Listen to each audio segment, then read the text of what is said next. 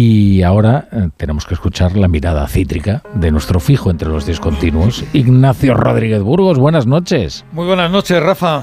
Pues vamos con la mirada. Ya sabes lo que dicen de los ojos, que son las ventanas del alma. Con ellos vemos las estrellas, el pulso del pasado casi infinito, aunque Roosevelt, Teodor, siempre recomendaba mantener los pies en la tierra. Pues ahora hay compañías que pagan por escanear los ojos, el iris, lo que significa ahondar en las profundidades del ser.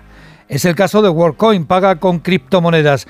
Ya ha habido ventas en el País Vasco. Se ha ofrecido a jóvenes de 30 a 200 euros por escanear su iris, como se ha advertido en Julia en la onda. También, también se ha comentado que OpenAI de Sam Altman tiene ya en su poder los datos biométricos de unos 2 millones de personas. Y estos datos definen tu identidad.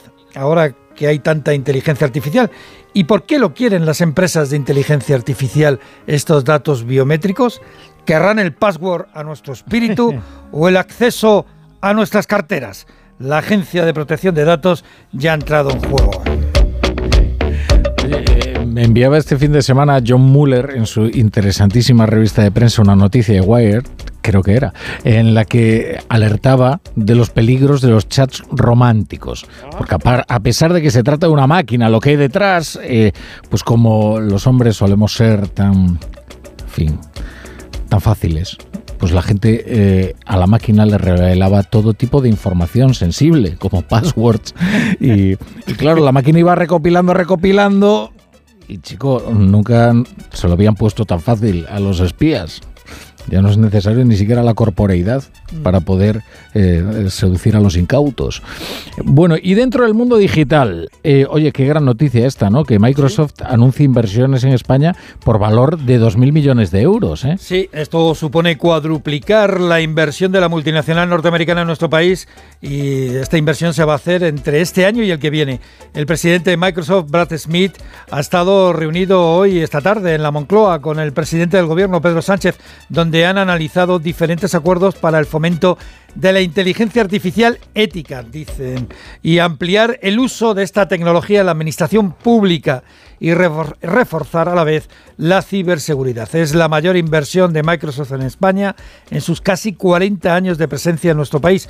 Por cierto, en Estados Unidos el gobierno de Joe Biden ha creado un consorcio también, un consorcio sobre inteligencia artificial con más de 200 empresas y sociedades del sector y también de otros sectores económicos y financieros.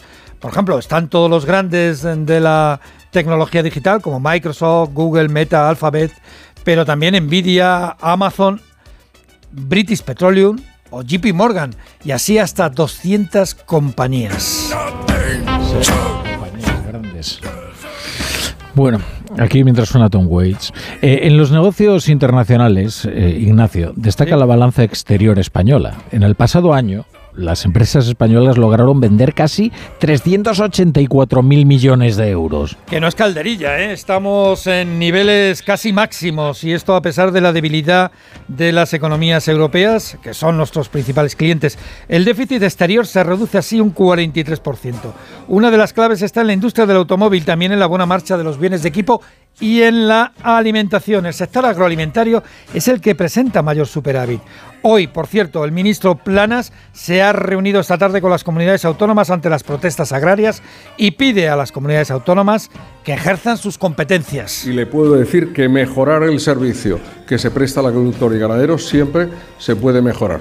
Las comunidades autónomas son gobierno ¿eh? gobierno y por tanto tienen que dar también respuesta a las organizaciones agrarias.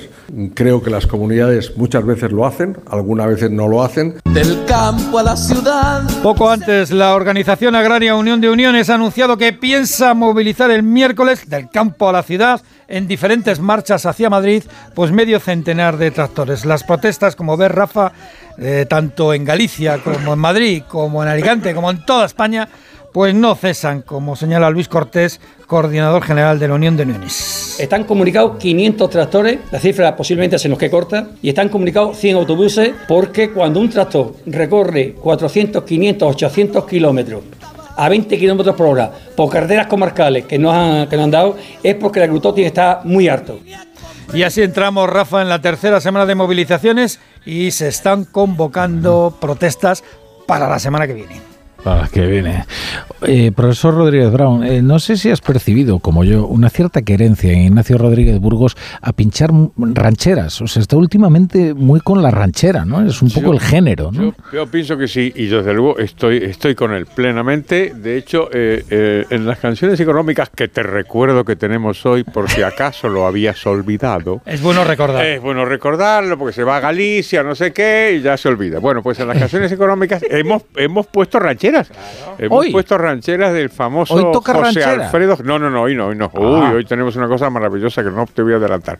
Pero hemos puesto rancheras, hemos puesto al grandísimo José Alfredo Jiménez, o sea que esto estoy con Rodríguez Burgos, en este caso, como en todos. ¿Qué tal estado? Un poquito demagógico, ¿no? no, no, pero has estado muy acertado, porque las rancheras, al fin y al cabo, viene de rancho, de campo. Ahí, ahí. De explotación agraria. Sí que sí un, tal José Alfredo que decía, decía Joaquín Sabina. Sí, sí. Eh, decidme los presentes, el profesor Rodríguez Brown ya se ha golpeado eh, repetidamente la esfera del reloj. Está haciendo lo está haciendo a, ver si lo oyes aquí al lado del micrófono, mira ahí.